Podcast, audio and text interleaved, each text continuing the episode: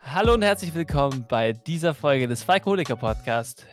Mein Name ist Marco. Bei mir, bei meiner Seite, ist wie immer mein lieber Co-Host, der Till. Moin Moin. Von LTL Germany. Ja, in dieser Folge reden wir über den neuen Head Coach der Falcons, Arthur Smith. Wir reden auch noch über äh, mögliche GMs oder fast den fast äh, sicheren GM, neuen GM der Falcons. Äh, und noch, äh, wir gehen noch ein paar Fragen ein von euch. Ja, in der Folge. Also, Till, fangen wir gleich an. Arthur Smith, bist du zufrieden? Also als erstes Statement muss man natürlich abgeben, we believe in Arthur.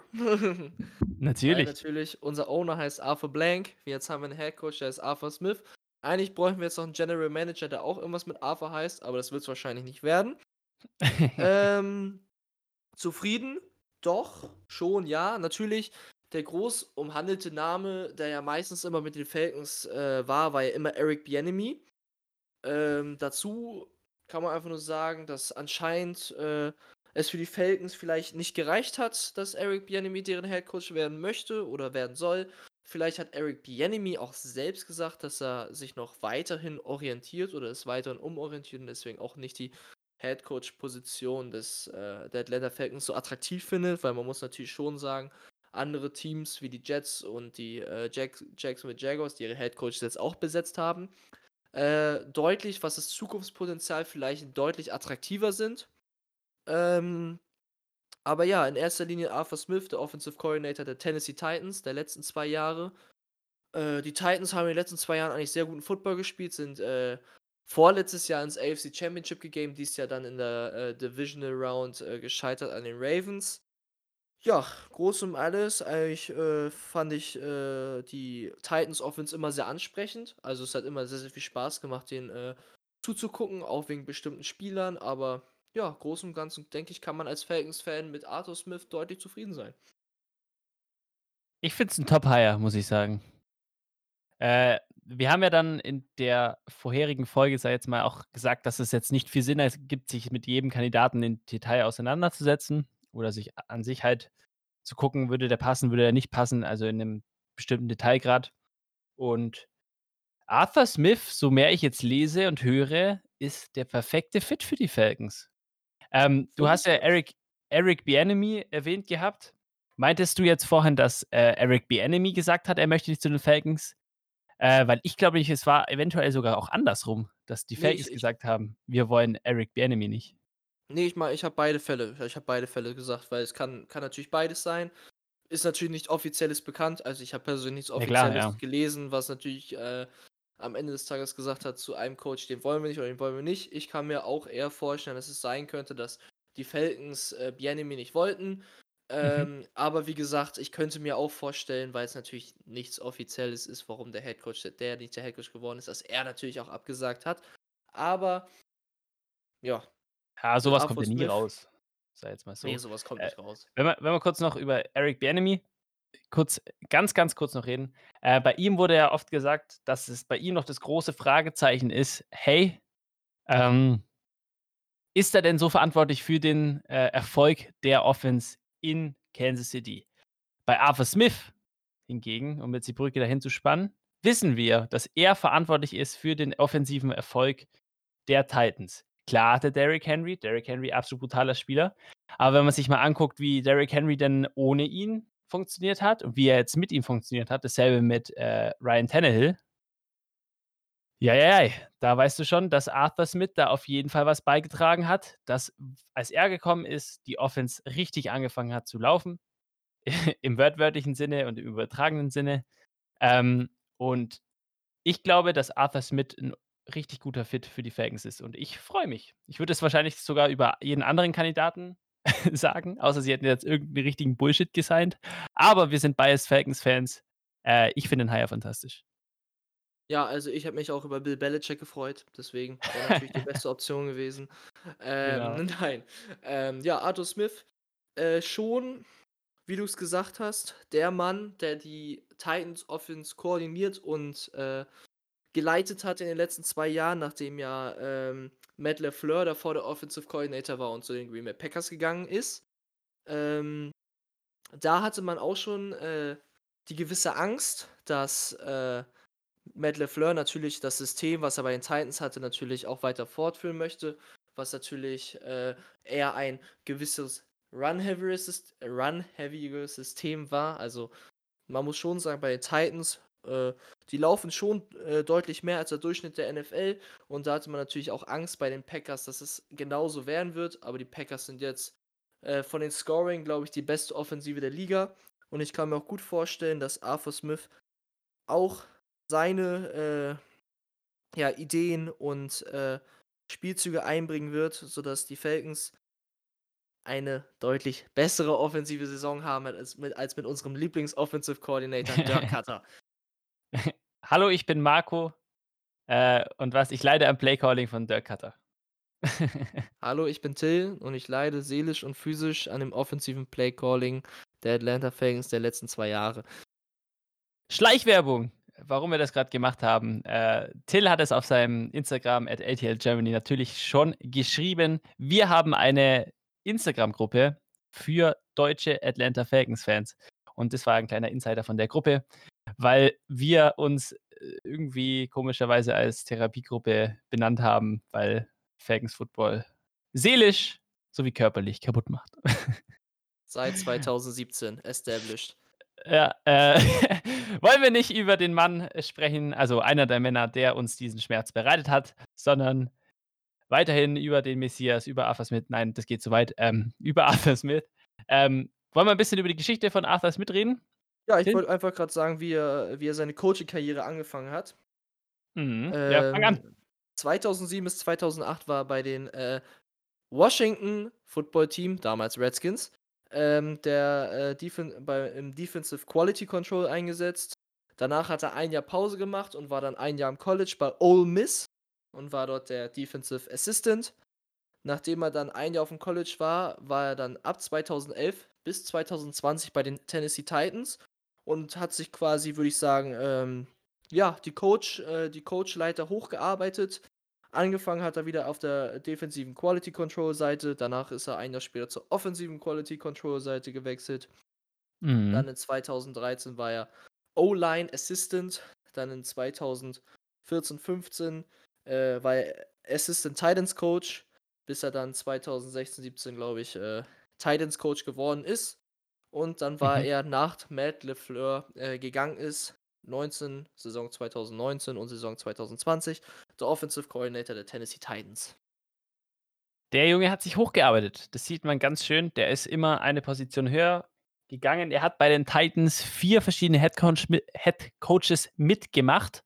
Äh, also sozusagen der neue neue Headcoach, der gekommen ist, hat gesagt: „Ja, okay, der gefällt mir.“ Äh, das spricht natürlich auch für ihn, keine Frage. Ähm, er hat auch selber Football gespielt, falls du das gelesen hast, äh, Ja, O-Liner war er aufm Ja, College. genau, genau. Hat ja auch die Statur eines O-Liners, also nicht allzu schlimm, aber kann er auf jeden Fall machen. Ähm, ich finde es aber 'ne coole Sache, muss ich sagen, dass er sich hochgearbeitet hat.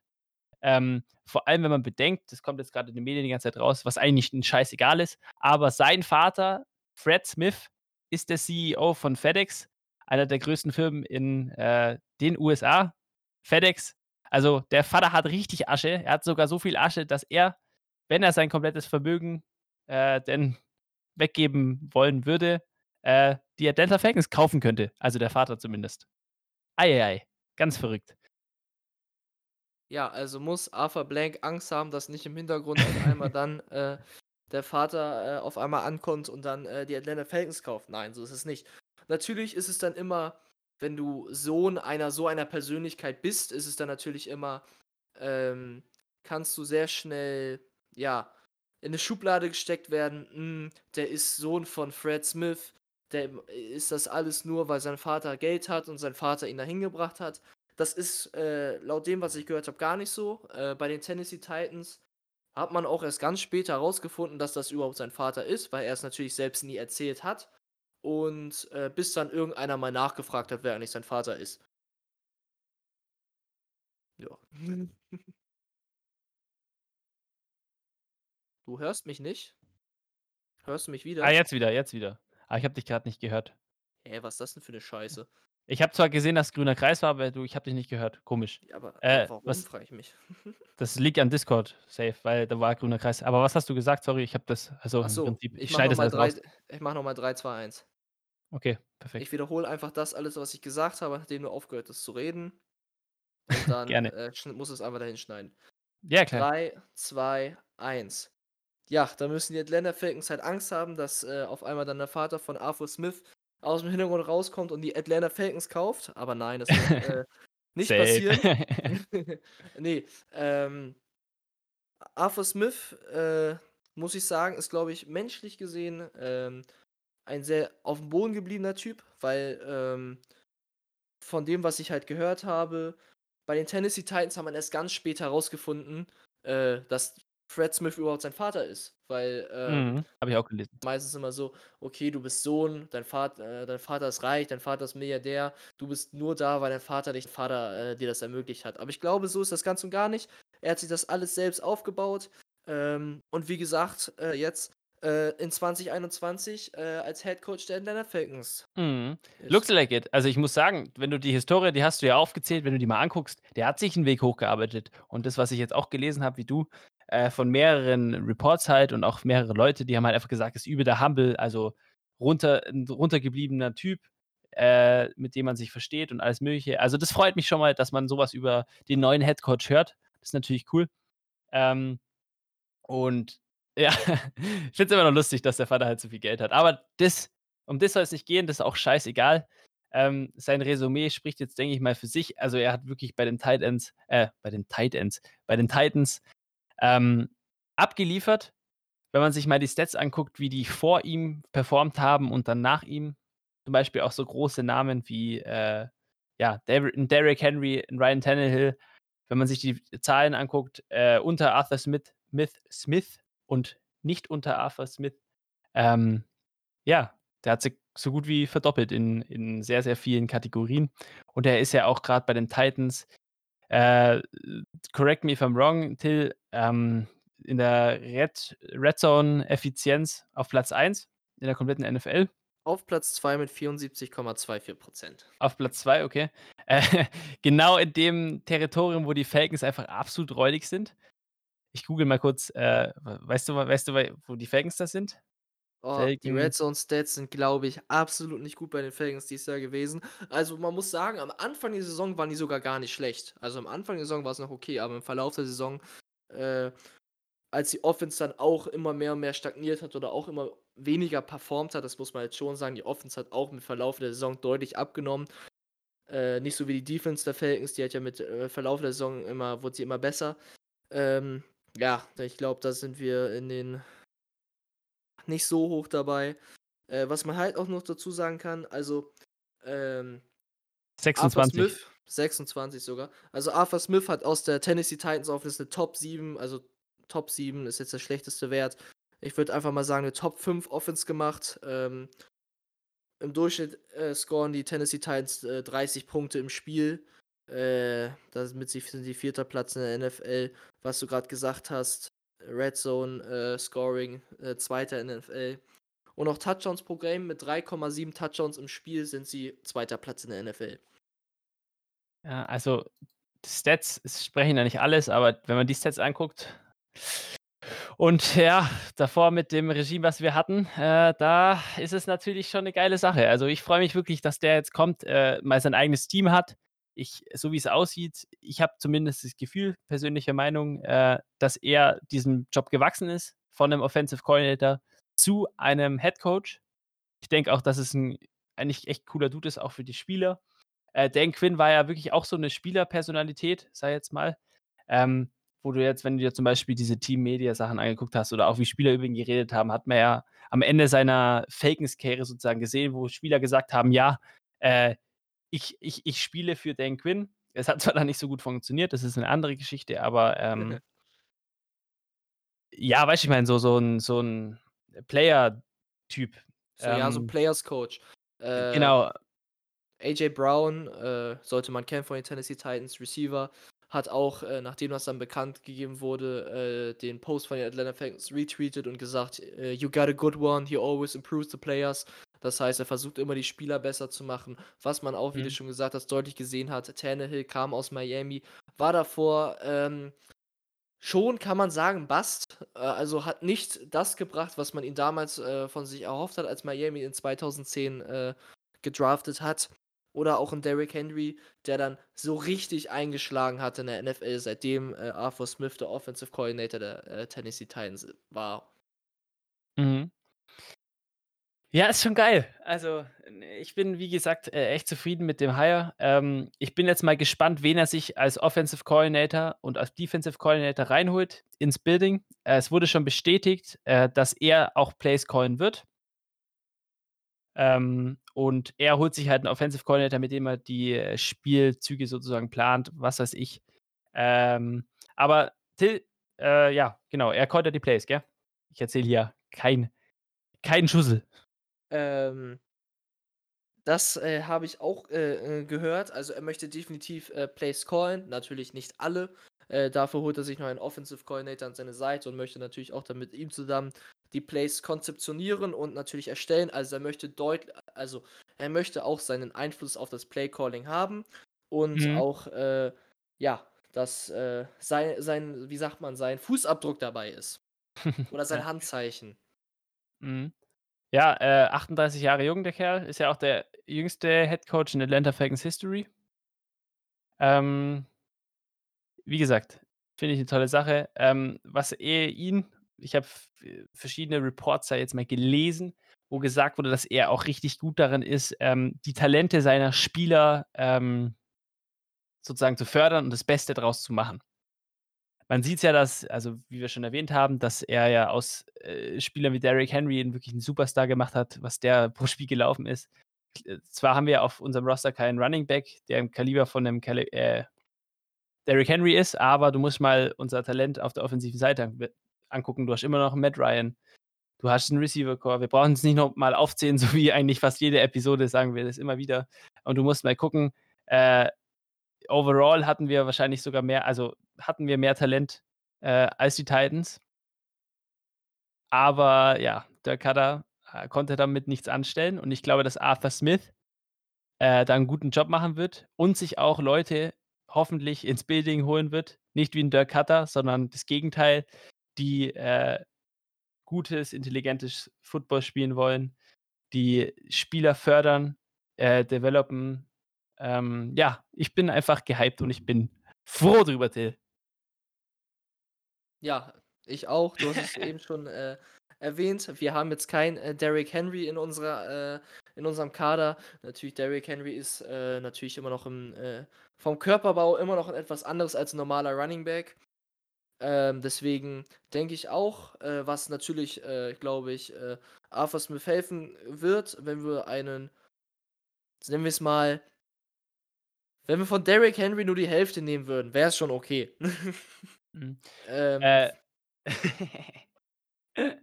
Ja, sorry. Ich meine, wenn wenn wir uns mal, äh, die Offensive der Titans aus'm letzten Jahr angucken, also, äh, im Vergleich zu Rushing und Passing war's schon so 'n 50:50 Spiel, also 50,2 auch zu f 49,72. Das ist jetzt, äh, nicht 'n großer Unterschied. Das heißt äh, das das heißt, da war schon ein äh, eine ausgeglichene Verteilung, obwohl man halt mit dieser ausgeglichenen Verteilung bei den, äh, Rush Plays der auf Platz 3 der NFL ist und auf den Pass Plays Platz 30.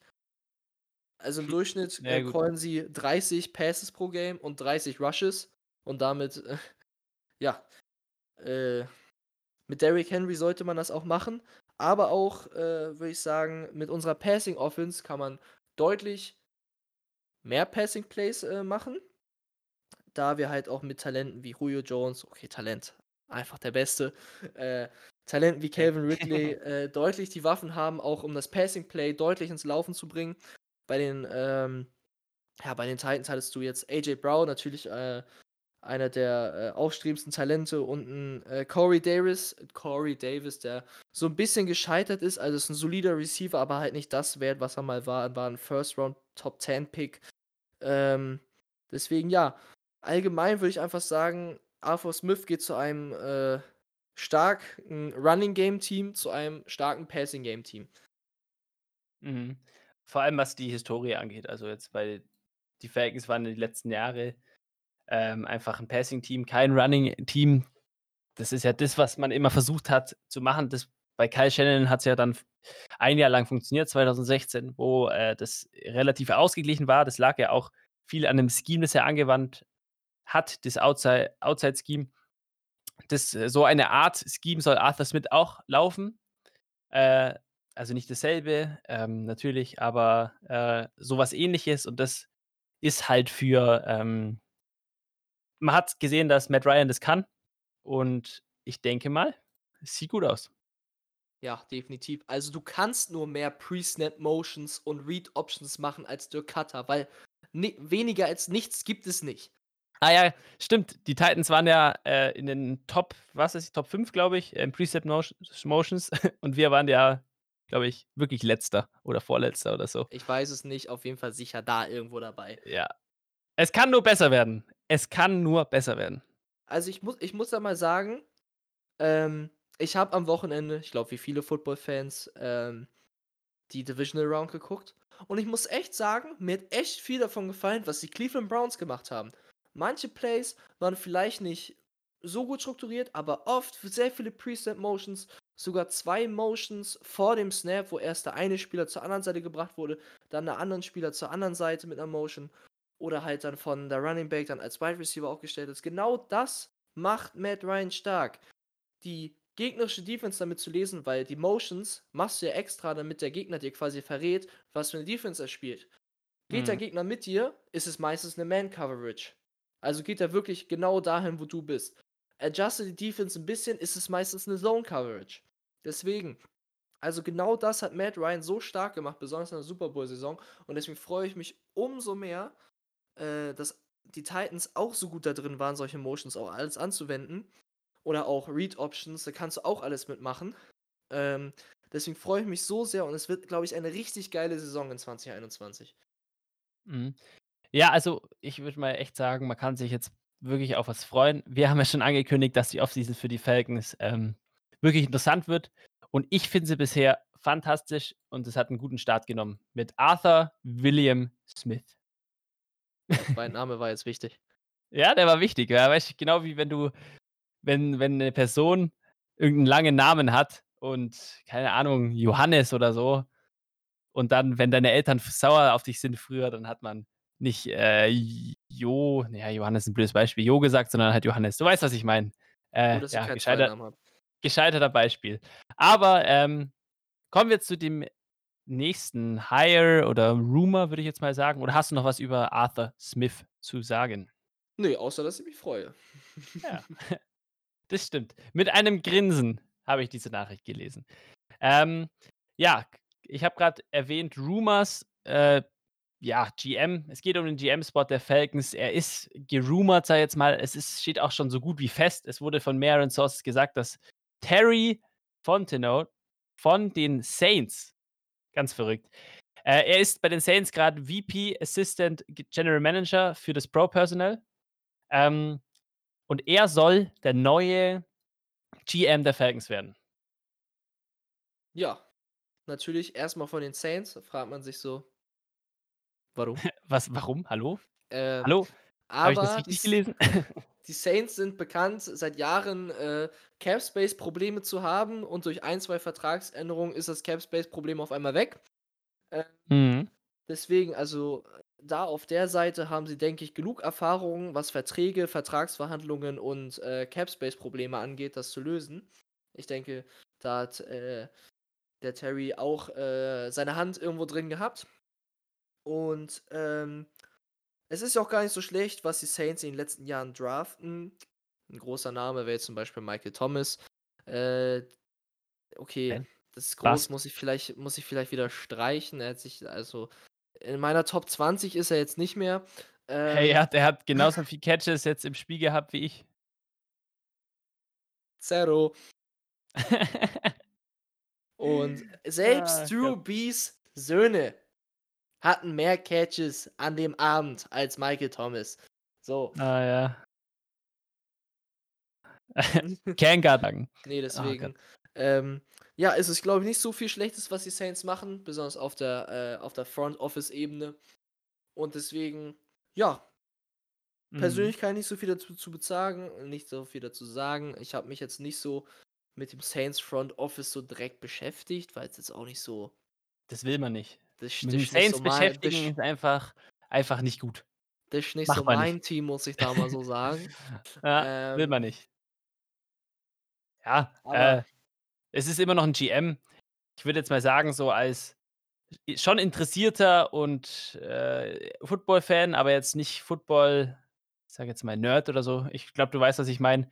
Weiß man jetzt nicht immer genau so: „Oh, das ist der GM und der macht das und das.“ Und vor allem war er noch kein GM. Er ist 40 Jahre alt, er ist noch relativ jung.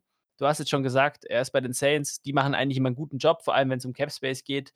Die sind einfach gefühlt jedes Jahr minus 80.000.000 im Minus und dann plötzlich signen sie doch noch 2 Free Agents oder so. Äh, und dann denkst du so: „Wie geht das denn bitte?“ Ähm, er hat hier mit Waiver-Wires schon gearbeitet. Er muss, äh, Roster-Moves machen und alles Mögliche. Also, das war seine Aufgabe als VP Assistant. Das ist sozusagen die rechte Hand vom äh, General Manager, so wie ich das jetzt verstanden habe.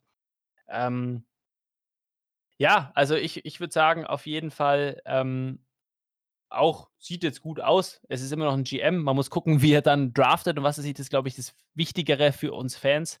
Ähm, dass, wenn er mal gedraftet hat, wie diese Draft also diese Picks sozusagen, äh, im Endeffekt dann, äh in was die resultieren, sagen wir so. Ja, vom Draft. Natürlich muss er mit denen arbeiten, was die Falcons gescoutet haben, aber ich sage mal so, die Saints haben sich ja auch gescoutet, äh, im Verlauf der Saison und Und, da kann da kann er sich ja auch 1, 2 Sachen mitnehmen.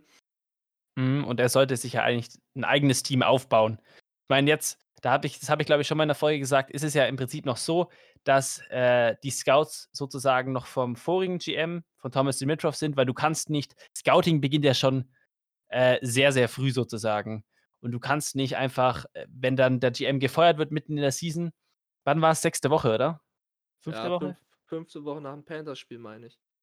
Ähm, genau, da kannst du dir also, guck mal, jetzt haben wir 'n neuen GM ge gefunden sozusagen. Er kann nicht jetzt der Draft ist jetzt schon bald, der steht fast vor der Tür, also gefühlt, weißt du, ich meine, du zweimal hier äh, blinkst zweimal und dann ist hier der Draft schon wieder da. Ähm nimmst du ja das Scouting sozusagen Scouting-Team vom vorigen GM noch mit. Er wird jetzt noch mit dem arbeiten. Ich denke mal, da werden auch 'n paar Changes passieren oder er ist mit den Leuten zufrieden. Er wird sich ja auch die Leute, die er will, sage ich jetzt mal, zusammen mit Arthur Smith ins Gebäude holen. Und dann wird man's mal, denke ich mal, in den nächsten Jahren sehen. Ja, denke schon. Also, er wird, äh, denke ich, mit den Leuten arbeiten, die die offensiven, äh, Re Recherchen gemacht haben, weil da waren wir eigentlich immer ganz gut. Er wird die Leute rausschmeißen, die gesagt haben, die für die First Round Defensive Picks, äh, äh, verantwortlich waren. Die für die Vor allem für die 4 Lions. für die 4, 5 und 6 Runden-Picks, die behält er wahrscheinlich, weil da haben wir auch immer 'n paar Diamonds gefunden. Äh, ja.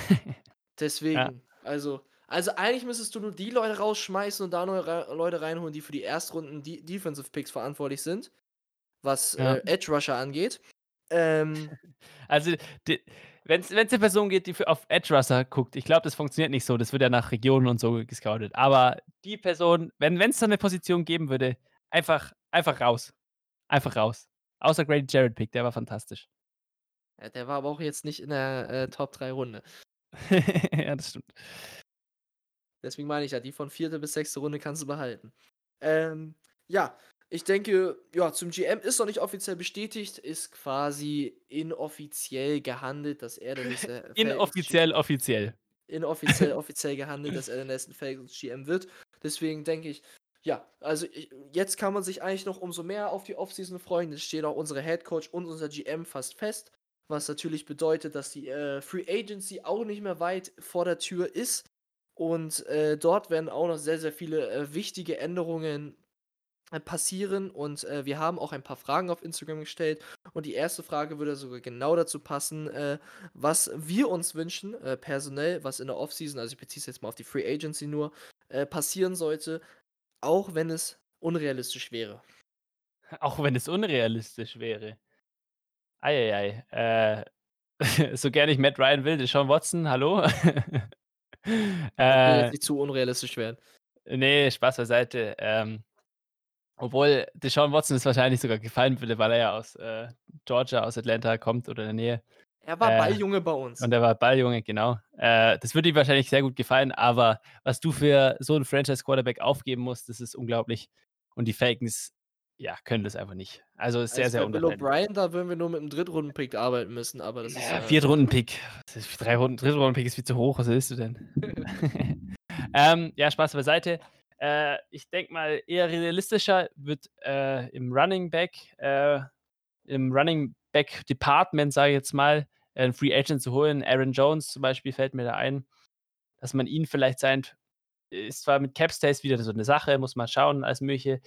Ähm, aber ich glaube, unter Arthur Smith ähm, ich meine, du hast immer noch äh, hier Ito Smith, Quadri Allison und Brian Hill. Ich meine, das ist eher so 'n, wie sagt man das, äh, Committee. Also, du hast nicht 'ne wahre Nummer 1, weißt du, wie ich meine? Sondern du hast eher so Du hast so 3 Backs, die du halt, ähm, abwechselnd benutzt. genau, äh, aber diese wahre Nummer 1 fehlt halt noch. Jetzt ist wieder die Frage, was wir vorhin schon kurz angesprochen ha haben: Brauchst du diesen wahre Nummer 1 unter Arthur Smith? Du hast Derrick Henry bei den Tennessee Titans. Okay, es ist Derrick Henry. Aber sein System ähm, wie heißt der 2. Running Back von den Titans? Ah, fuck. Mir fällt Das weiß ich ein. leider auch nicht. Äh, vor allem, auf was ich hinaus will, ähm, äh, ist, dass das jetzt auch nicht äh, also, die anderen hätten jetzt auch es liegt auch viel am Scheme, so will ich das sagen. Das ist, äh, klar, Derrick Henry, Derrick Henry, brauchen wir nicht reden, aber, äh, das Scheme, das er da, äh, hier aufgezeichnet hat, hat auch dem Play der Running Backs ziemlich zugespielt. Also, die da da hast du mal gute Läufe et cetera. Also, weißt du, ich meine. Und da ist halt die Frage, ob du 'n 'ne richtige Nummer 1 willst. Und Aaron Jones zum Beispiel von den Packers, er wird 'n Free Agent, ob man sich zum Beispiel ihn signed, das wäre vielleicht 'ne Möglichkeit. Ähm, das wäre jetzt das Erste, was mir eingefallen wäre. Ja, da muss man halt schon sagen, ich glaube, Aaron Jones wird sehr teuer, besonders nach der, äh, Performance von Green Bay am Wochenende Divisional Round, wo er schon auch wieder so 1, 2 schöne, harte Läufe hatte. Ähm, aber ja, für mich personell in der Offseason natürlich ändern wir haben natürlich 'n würde ich schon sagen, so 'n kleines Cap-Space-Problem dieses Jahr. Besonders was, äh, mit den Verträgen von, äh, Matt Ryan, Julio Jones, äh, Jake Matthews und auch Grady Jarrett und so was in die Richtung halt zu tun hat. Ähm Mhm. deswegen, ich denke also, erst mal wird's, glaube ich äh, denke ich, viele vertragliche Umstrukturierungen geben, äh, sodass, äh, natürlich auch wir, äh, genug Cap Space hätten, auch unsere Rookies vom Draft zu signen.